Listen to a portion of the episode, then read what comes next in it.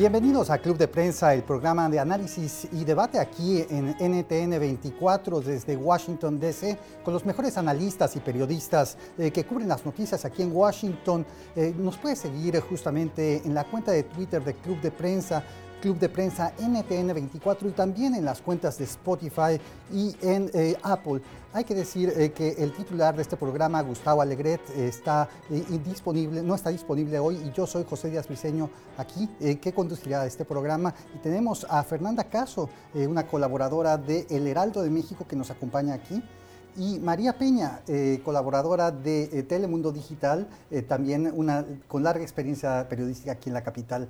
Empecemos rápidamente porque el tema de la crisis de coronavirus eh, está eh, teniendo muchos efectos tanto en los mercados financieros como en la política internacional. Hay que decir, la propia Organización Mundial de la Salud eh, declaró como pandemia ayer mismo este brote surgido en China que ya tiene más de 118 mil casos confirmados alrededor del mundo en alrededor de 110 países. Y ayer mismo en un discurso en la oficina oval de la Casa Blanca, el presidente de Estados Unidos, Donald Trump, ofreció lo que en principio se pensaba como un mensaje para calmar los ánimos y los mercados eh, sobre justamente las medidas que el gobierno de Estados Unidos está tomando para paliar esta epidemia en el territorio estadounidense. Sin embargo, el efecto ha sido eh, totalmente contrario. Las bolsas alrededor del mundo están cayendo. Los eh, aliados en Europa se dicen sorprendidos por la medida de básicamente prohibir la entrada de extranjeros provenientes del espacio Schengen eh, que incluye alrededor de 26 países europeos. Eh, prácticamente Gran Bretaña es el único dentro de Europa eh, occidental que ha sido exento de la medida, algo que no queda exactamente claro, y el propio presidente Trump utilizó un lenguaje sumamente inflamatorio al referirse al virus como un virus extranjero. Al mismo tiempo también anunció algunas medidas de corte económico, pero no suficientes como ayuda a pequeños negocios y algunas otras propuestas que el, Capitolio todavía deberá analizar. Eh, habrá que ver exactamente qué tan rápido pueden tomarse estas medidas, pero la restricción de viajes, María, ha sido ya calificada por los propios socios europeos como algo que no les fue consultado y que deploran ampliamente. Bueno, hay tantas vertientes de esta crisis, ¿no? Eh, para comenzar, eh, en vez de proyectar calma para los mercados, para la población, para el mundo, para sus socios, lo que ha hecho es desatar más confusión y más caos. Empecemos por lo, el discurso de anoche. Yo estaba en la Casa Blanca cuando él estaba pronunciando ese discurso, 11 eh, minutos.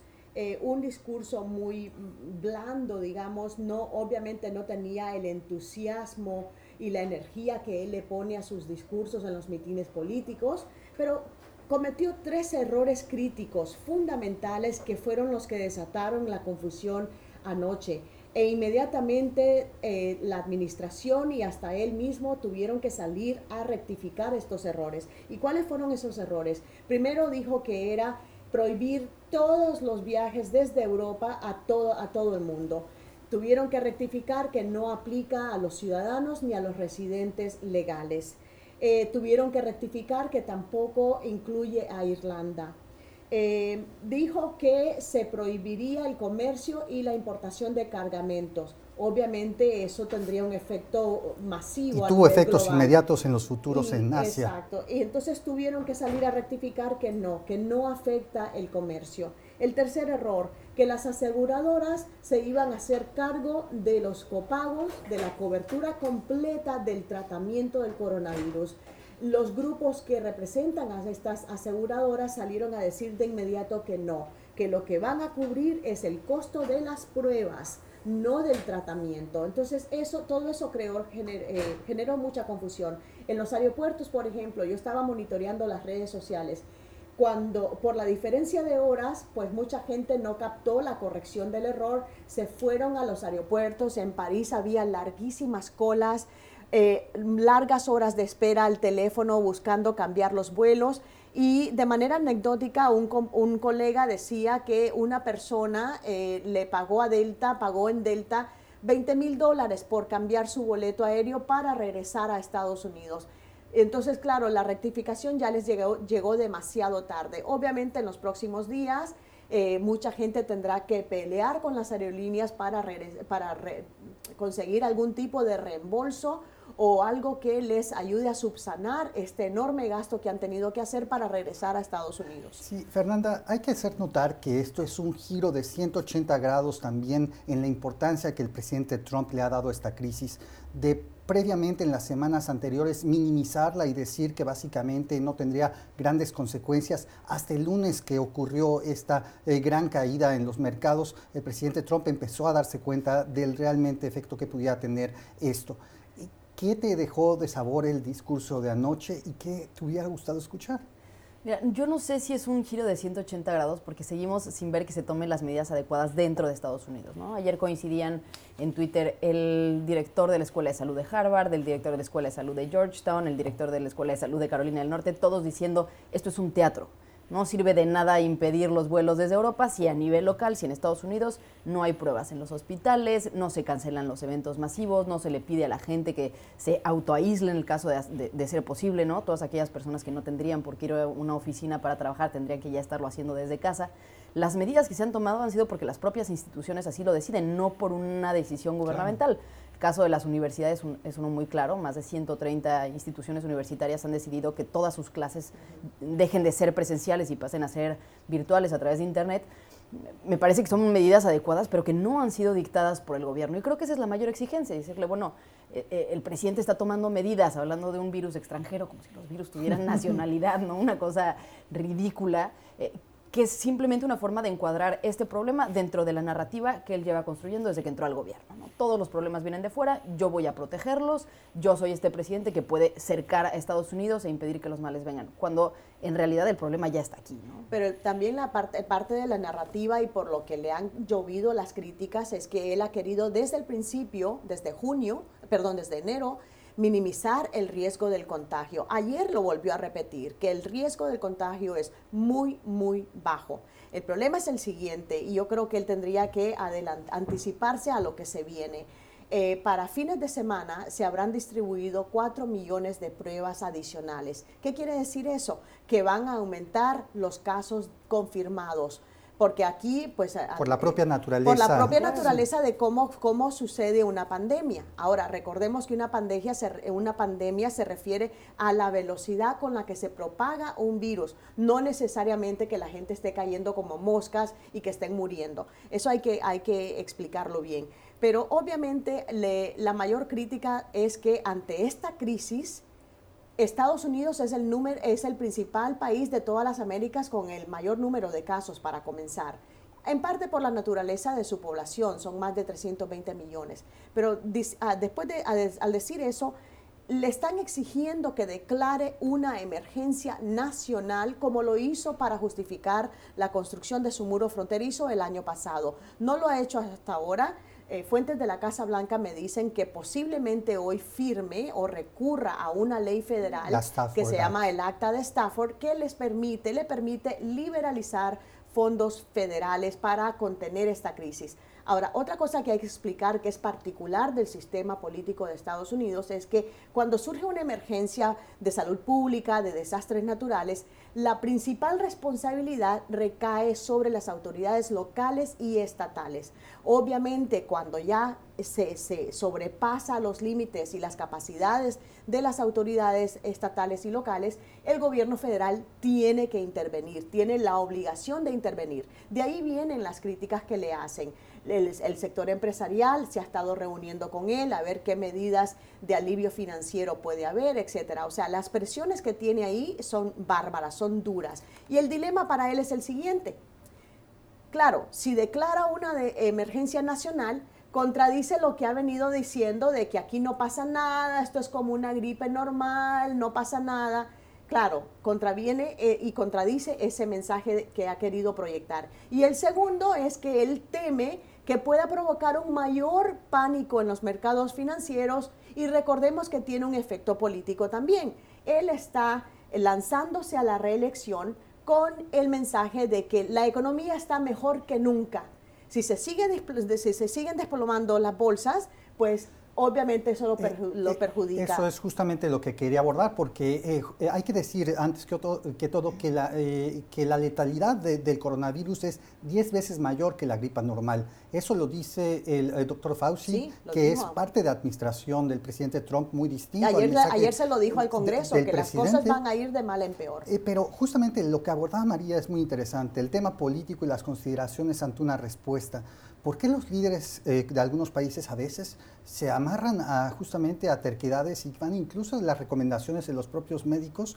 En el caso de Estados Unidos es claro. ¿Por qué el presidente Trump minimiza esto? ¿Está solamente pensando en el tema político de noviembre de 2020? Yo creo que principalmente es eso. Ahora, los presidentes también tienen una responsabilidad. Si ellos se pasan un poco de alarmistas, sí puede generar efectos en los mercados y puede generar una crisis social mucho más grande de la que ya hubiera sucedido. Y vemos que ante crisis, por ejemplo, de, carácter económico, normalmente los presidentes tienden a minimizarlo, aún sabiendo que no es verdad lo que dicen, porque saben que sus palabras pueden tener efecto. Entonces yo creo que un primero de Estados Unidos es esa parte que habría que concederle un poco al presidente Trump. Ahora, de eso a que no esté tomando las medidas adecuadas, creo que hay un largo trecho, ¿no? Una cosa es que él no sea alarmista y la otra es que de hecho no esté tomando las medidas adecuadas. Creo que este no tomar las medidas adecuadas tiene que ver con su discurso de gobierno, que ya no es únicamente su discurso de campaña, veíamos en el primer periodo que era el, el hacer América grande de nuevo, y ya ahora su nuevo discurso es a mantener a América grande, ¿no? Es ya logramos la primera parte, vean los resultados sus discursos se dedican a vender resultados. Miren lo bien que está la economía, miren lo bien que hemos resuelto el problema de la migración, miren lo bien que están los mercados. En este momento meter una crisis le quiebra completito el discurso de gobierno y por lo tanto el discurso de campaña. Creo que eso es lo que ha limitado también que él tome las medidas adecuadas y por lo que no veo que vaya, por ejemplo, a decretar una eh, emergencia nacional porque sería reconocer que el sistema de salud no está tan sólido como él decía, que el sistema, ¿no? que, las aseguradoras... Y que él pues, mintió. Y que, él mintió. sí, coincido, ¿no? Entonces, creo que en este momento está en una encrucijada. ¿Qué podríamos estar viendo? Además de los efectos económicos, sí es cierto que, que el coronavirus tiene un, índice de letalidad 10 veces mayor que otras gripes, pero tiene menor que otras enfermedades que también están circulando. El problema es que cuando se introduce una nueva enfermedad con un índice de letalidad como esta, empieza a desplazar a todos los enfermos que tenían ya de por sí otras, eh, otros padecimientos en los hospitales, empiezan a faltar camillas, empiezan a faltar los otros medicamentos, la famosa curva, y entonces ya no es únicamente el enfermo eh, que tiene coronavirus, sino todos los demás los que están en riesgo, ¿no? Porque ya la distribución, incluso los recursos económicos se tienen que distribuir entre, entre quienes mayores posibilidades tienen de sobrevivir, como es el caso de lo que está pasando en Italia. Y, vemos cómo el sector empresarial está tomando el liderazgo en esto, porque ellos mismos están tomando sus propias medidas, cancelando reuniones, cancelando conciertos, cancelando todo tipo de eventos masivos en sitios encerrados para tratar de contener el contagio. Entonces, nuevamente vemos cómo eh, eh, el, sector académico, el sector empresarial, eh, las ONGs, o sea, todos estos grupos, bueno, están diciendo, ya que el gobierno no está tomando estas medidas, nosotros las vamos a tomar por nuestra cuenta, ¿no? O sea, yo creo que esa es una manera responsable de responder a esta crisis. Eh, y como decíamos anteriormente, el dilema es eh, y el equilibrio es hasta dónde tomar las medidas para informar al público, para prepararlo, para informarlo sobre cómo protegerse, sin sembrar el pánico, porque eso tiene un efecto dominó a nivel global.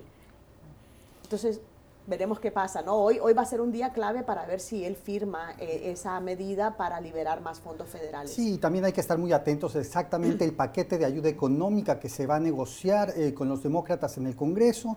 El tema de un recorte de impuestos a la nómina por parte de los demócratas no es muy popular, eh, justamente entre la bancada. Ellos quisieran medidas de alivio todavía más fuertes, garantizando, por ejemplo, el que la prueba de coronavirus no cueste para ninguna de las personas.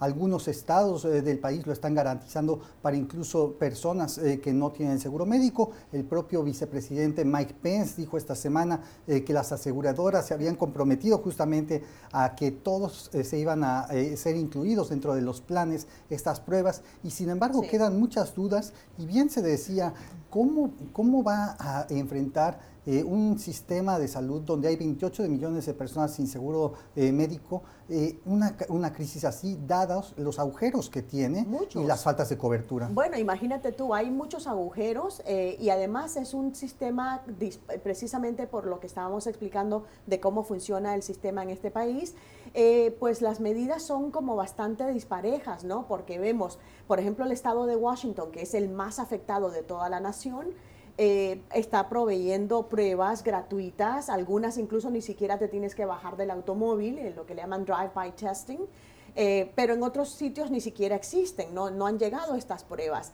Tenemos poblaciones en alto riesgo, por ejemplo, la población carcelaria, los indigentes, o sea, todas estas poblaciones que corren alto riesgo de estar más expuestos y de eh, contribuir a, continuar propagando este contagio. Entonces yo creo que es una situación bastante dura. Eh, tú hablabas del Congreso, eh, yo he estado monitoreando todo lo que ha ocurrido en el Congreso y qué pasó ayer el Senado, un senador republicano, bloqueó una medida, una moción demócrata para agilizar la aprobación de una medida que justamente le daría a los trabajadores estadounidenses 14 días de enfermedad con goce de sueldo. Entonces, eh, Lamar Alexander, que fue el que bloqueó la medida, decía, bueno, yo estoy de acuerdo con la idea, pero si el gobierno le va a imponer al empresariado cubrir este beneficio, pues el gobierno federal también tiene que arrimar el hombro. Entonces había ahí como una tensión, un desacuerdo y la medida fue derrotada. No llegó al pleno eh, del Senado. El presidente es el que está impulsando la idea de, recortes al impuestos a la nómina y el propio McConnell, el líder de la mayoría, eh, pues no está de acuerdo con la medida, primero porque va a abultar eh, más el déficit y la deuda y estamos hablando de miles de millones de dólares. Esto no es poca, poca cosa. Entonces vamos a ver que en los próximos días va, a haber un fuerte enfrentamiento entre la propuesta que vende Trump y la propuesta demócrata. Porque recordemos, el 27% de los trabajadores que trabajan en los servicios, en, en, la industria de servicios, muchos de ellos de los nuestros, hispanos, no tienen ese beneficio de días de enfermedad con goce de sueldo. Algunos eh, justamente piensan que el retraso en aprobar una medida de estímulo económico desde el Congreso podría pues ser básicamente eh, pues ser un peligro dado eh, que lo más importante en este momento es la oportunidad y que ocurra lo más pronto posible y que no se retrase. Pero ya existen antecedentes en la crisis de 2008 cuando justamente el Congreso se tardó tanto tiempo en aprobar algunas de las medidas, incluso fueron votadas en contra para luego volver a ser aprobadas. Y sin embargo, un tema que me gustaría abordar contigo, Fernanda, es eh, ayer el discurso del presidente Trump también eh, fue notorio en la ausencia de un tema de liderazgo internacional. No se mostró una solidaridad con los países afectados, Italia, y la propia China y otros alrededor del mundo, ni tampoco habló él como eh, del tema del virus como una responsabilidad global que había que atender de manera cooperativa. Más bien él se centró en su país, una vez más, hablando de una amenaza externa. ¿Qué te dice esto del papel de Estados Unidos como líder? Sí, tienes toda la razón. Finalmente, eh, Trump asumió una postura muy nacionalista, pero ni siquiera diría yo que como un liderazgo del país, ¿no? Anunció algunas medidas, pero tampoco le dio certeza a sus propios ciudadanos. Creo que dejó más dudas de las que respondió. Y hablábamos al inicio, ¿no? De la falta de comunicación que hubo con los aliados europeos, de lo mal procesada que estuvo esta decisión, por lo que mostraron después algunos de ellos diciendo que se enteraron al mismo tiempo que el resto del mundo a través de una conferencia de prensa. Pero no son únicamente los aliados europeos, ¿no? La cantidad de trabajadores internacionales, de estudiantes internacionales que están en Estados Unidos y que salieron, porque estamos en temporada de, Spring Break, que salieron por la Semana Santa, que ahorita están de vacaciones fuera y que no saben cómo van a regresar, o que por algún motivo familiar o enfermedad o por, por visitar eh, algún otro país eh, o de trabajo estaban fuera, Hoy todas esas embajadas del mundo están en crisis porque no saben qué decirle a sus ciudadanos si van a poder o no van a poder regresar a Estados Unidos. Entonces no solo es no tomar una postura de liderazgo desde Estados Unidos, sino que dejaron un vacío aún más grande del que había antes de esta conferencia de prensa. Es muy interesante el tema, esto no se agota aquí, tenemos que hacer una pausa, ya regresamos a Club de Prensa. Usted está escuchando Club de Prensa, el programa de análisis de la actualidad desde Washington. Club de Prensa dirigido por Gustavo Alegret en NTN 24, el canal de las Américas. Véalo de lunes a viernes por nuestra señal internacional. Pídalo a su cable operador. ¿Qué tal? De regreso aquí en Club de Prensa para seguir analizando este tema del coronavirus. Eh, más de 152 casos en América Latina, en 15 países, lidera en el conteo Brasil eh, con más de 69 casos, después Chile eh, con más de una veintena, Después México tiene alrededor de 11, pero unos, eh, unos países que no han reportado casos y me parece interesante es el caso de Venezuela, eh, que ha reportado cero casos, y el caso de Nicaragua. Obviamente ambos países eh, pasan por un sistema de gobierno autoritario y sin embargo no deja de sorprender que no hayan reportado ninguno. María, ¿te sorprende que estos dos países hayan reportado cero casos hasta el momento, a pesar de que tiene una población considerable, al menos en el caso de Venezuela? No me sorprende, pero a ver, tendría que ver las razones eh, por las que no se han hecho. Yo sospecho que en parte es porque son, en el caso de Nicaragua, un país pobre, con una infraestructura bastante débil, infraestructura médica, mucha gente que no tiene siquiera acceso a un consultorio, a un médico, eh, y que todas las emergencias y todas las crisis de salud se tratan en los hospitales. Eh, yo sospecho que sería eh, más que todo un problema de suministro, de que no hay pruebas. Eh, obviamente también la deficiencia del gobierno en, las campañas que esté realizando o no para informar al público sobre el riesgo del contagio. No me, no me sorprende. En el caso de, de Maduro, pues yo creo que entra en toda la narrativa de las críticas que se le hace por el mal manejo eh, de la situación en, Venezuela, no solamente económico, sino también político. Entonces esto es como, un factor más al rosario de quejas que hay contra el, gobierno de Maduro. Es sorprendente que la América Latina sea una de las regiones con menos casos registrados alrededor del mundo. Yo creo que es sorprendente en el, coincidiendo, asumiendo que hay muchos más casos de los que se han detectado, pues es sorprendente que no se hayan tomado medidas para poder hacer mejor esta detección sí hace sentido que sean otros países, ¿no? Que por ejemplo Estados Unidos o Italia, que son países que son expulsores y receptores de mucho más viajeros eh, en, términos proporcionales que algunos países de América Latina, tengan un nivel de contagio y, mucho mayores casos eh, que, el resto de, que el resto del continente. Sin embargo, creo que mucho tiene que ver también con la confianza que hay por parte de los ciudadanos con sus sistemas de salud y con su propio gobierno. Decía ayer una experta criticando un poco las medidas tomadas por China que han sido tan alabadas en otros lados. Decía, una parte fundamental de una estrategia de salud pública en una epidemia o en una pandemia es la confianza. Si no hay confianza, los ciudadanos no van a reportar lo que están, los síntomas que están teniendo, porque les va a dar miedo las consecuencias que pueda haber, ¿no? Que se les pueda aislar de su familia, que puedan perder su trabajo, que no se les vaya a dar el medicamento, que no vayan a tener acceso a agua o a alimentos, que se los vaya a trasladar a otra ciudad, como fue el caso de lo que estaba pasando en China.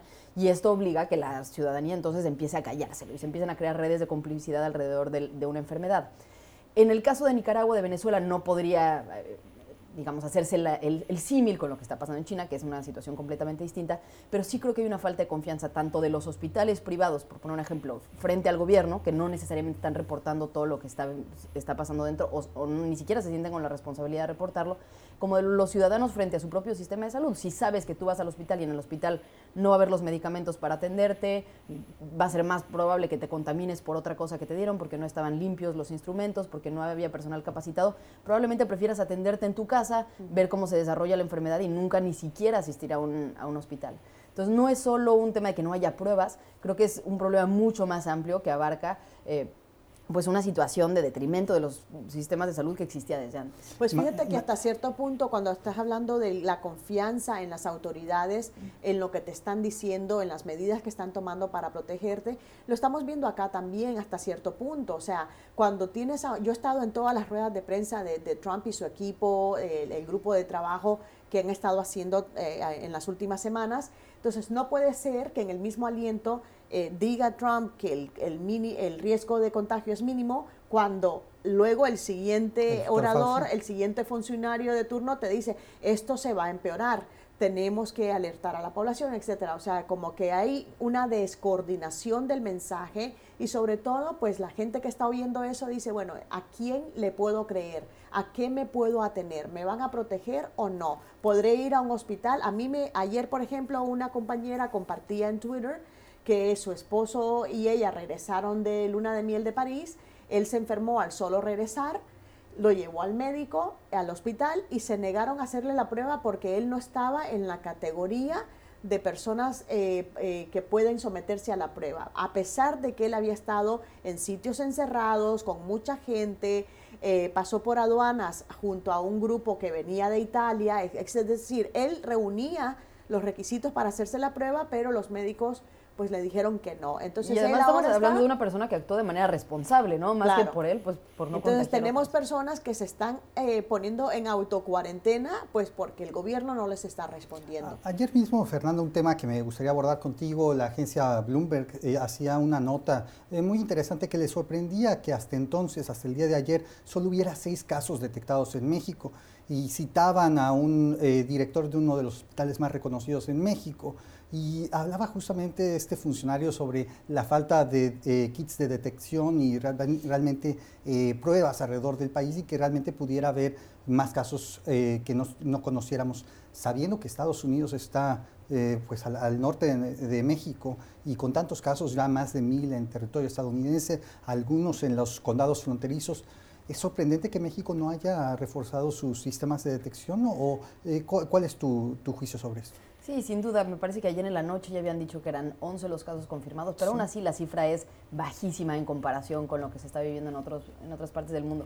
Recordemos que el sistema de salud mexicano, sobre todo la atención de primer, de, primer nivel, es decir, la, de base, con el primer contacto que tiene la gente con un médico para la consulta cotidiana, recae esencialmente, digamos, en, en farmacias, en médicos que te atienden desde ahí, les llaman las farmacias similares, en donde un médico general revisa tus síntomas y, te receta una medicina de la farmacia en la que vas a comprar minutos después. Es una... Y que el, el sistema de salud se ha ido desarrollando alrededor de este modelo económico que ha ido funcionando. las personas, salvo que tengan un síntoma ya muy grave, salvo que esto escale, no acuden a los servicios de salud más institucionales que, que te van a exigir mucho más tiempo, que las citas luego se tardan en dártelas un mes, en donde sí puedes tener un acceso a un especialista de alto nivel que te pueda atender muy bien, pero va a ser muy costoso, probablemente vas a perder un día de trabajo.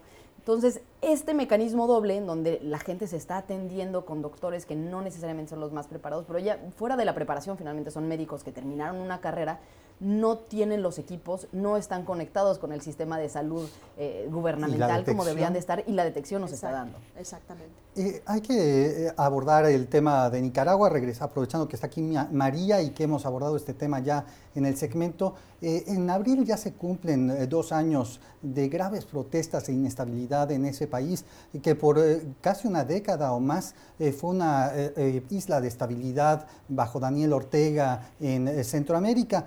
Ahora la Agencia para Refugiados de Naciones Unidas, la ACNUR, reporta que han salido de ese país eh, 100 personas, alrededor de 4 mil personas por mes. Esto derivado de las protestas, la escasez y la, eh, pues básicamente la carestía que poco a poco empieza a llegar a ese, eh, esa nación eh, centroamericana.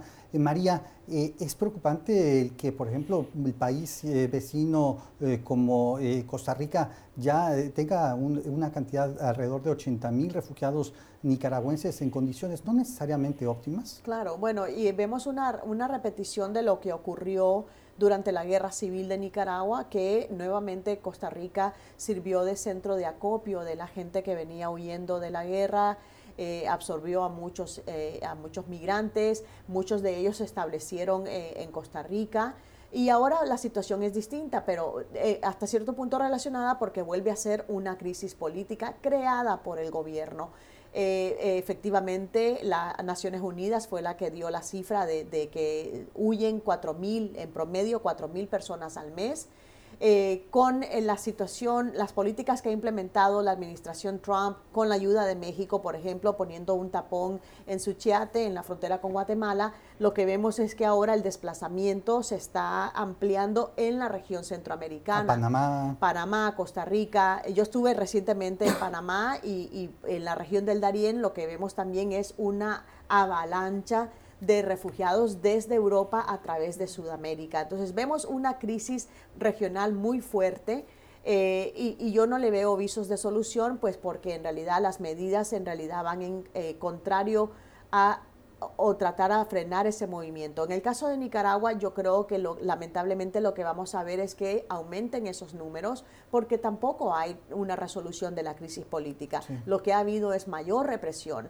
Yo estoy en un grupo de WhatsApp con eh, la diáspora nicaragüense y me informan a diario de lo que está ocurriendo y la sensación de agobio y de, y de desesperanza porque no ven una solución. Así que yo creo que lamentablemente esos números van a dispararse. Eh, ¿Te sorprende, Fernanda, justamente el tema de los refugiados, el asilo? Es un tema, como dice María, muy actual en América Latina. No es el único país que, esté expulsando personas, pero aquí se derivan en principio de una crisis política, no necesariamente condiciones eh, de violencia, aunque en este caso es violencia eh, pues instaurada por el propio Estado. Sí, creo que era un país que ya tenía ciertas condiciones de violencia, de pobreza, de desigualdad, que se vinieron a, multiplicar con la crisis política y con las malas decisiones de gobierno. Llama la atención los números, porque hablamos de ciento, me parece más 103 mil eh, personas refugiadas nicaragüenses en el resto del mundo o que están solicitando alguna especie de asilo político. Eh, de un país de 6 millones, es decir, es un país muy pequeño en comparación. Una de cada 60 personas del país está hoy en condición de refugiada política. Pensemos además en todas las personas que no han salido del país, pero que están viviendo en terribles condiciones dentro del territorio, muchos que no tienen las posibilidades para salir, porque incluso para salir se necesitan algo de recursos. Eh, eh, lo que estamos viviendo en, América Latina, pero particularmente en Nicaragua, ya es una situación que requiere de la atención global. Creo que es algo que ya no se puede dejar al país resolverlo solo, se tiene que brindar toda la ayuda posible, digamos, naturalmente con, la cooperación de los locales, pero se necesita, un, me parece, una intervención mucho más importante en términos humanitarios, en eh, términos de, servicios sociales, de productos, de ver cómo se logra rescatar, porque no se ve hoy una salida de manera natural o simplemente con una elección de por medio como ha sucedido en muchos otros casos. Sí, el foro natural de, eh, para escuchar este tipo de, demandas y la atención a esta crisis regional es la Organización de Estados Americanos, que está ubicada aquí en Washington, donde ha habido diversas sesiones para abordar justamente eh, la crisis y en particular eh, los abusos de derechos humanos por parte del régimen de Daniel Ortega. Hasta el momento no hay una resolución, incluso se ha negado prácticamente a recibir a los organismos internacionales para vigilar justamente la vigencia de los derechos humanos. Tenemos que regresar al Club de Prensa, pasemos antes a una pausa. Usted está escuchando Club de Prensa, el programa de análisis de la actualidad desde Washington. Club de Prensa dirigido por Gustavo Alegret en NTN 24, el canal de las Américas. Véalo de lunes a viernes por nuestra señal internacional.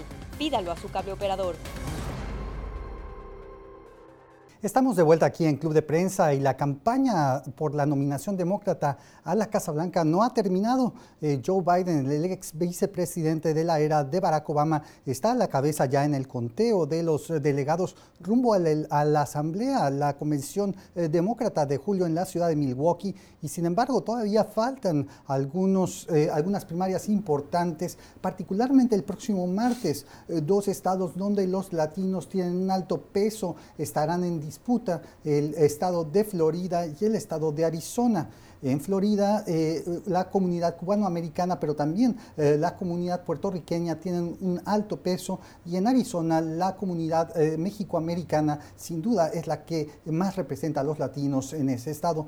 Hay que decir, Telemundo, esta cadena de televisión en Estados Unidos, publicó justamente una encuesta en ambos, en ambos estados y aprovechando que María está aquí, trabaja para Telemundo Digital, queríamos conversar con usted sobre exactamente las encuestas que salieron sobre el público latino en esos dos, en esos dos estados. En Florida eh, se dice, de acuerdo a esta encuesta, que los latinos prefieren con 48% a Biden y 37% a Sanders. Y en Arizona, por el contrario, la situación es distinta. Ahí los latinos eh, prefieren en 47% a Sanders y 40% a Biden. Es decir, hay una verdadera eh, diferencia entre quién es el, el favorito en ambos estados.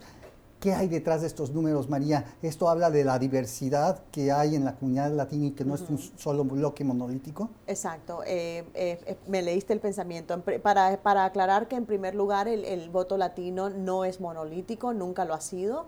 eso explica, por ejemplo, por qué el 30% de los latinos favorece al presidente Donald Trump.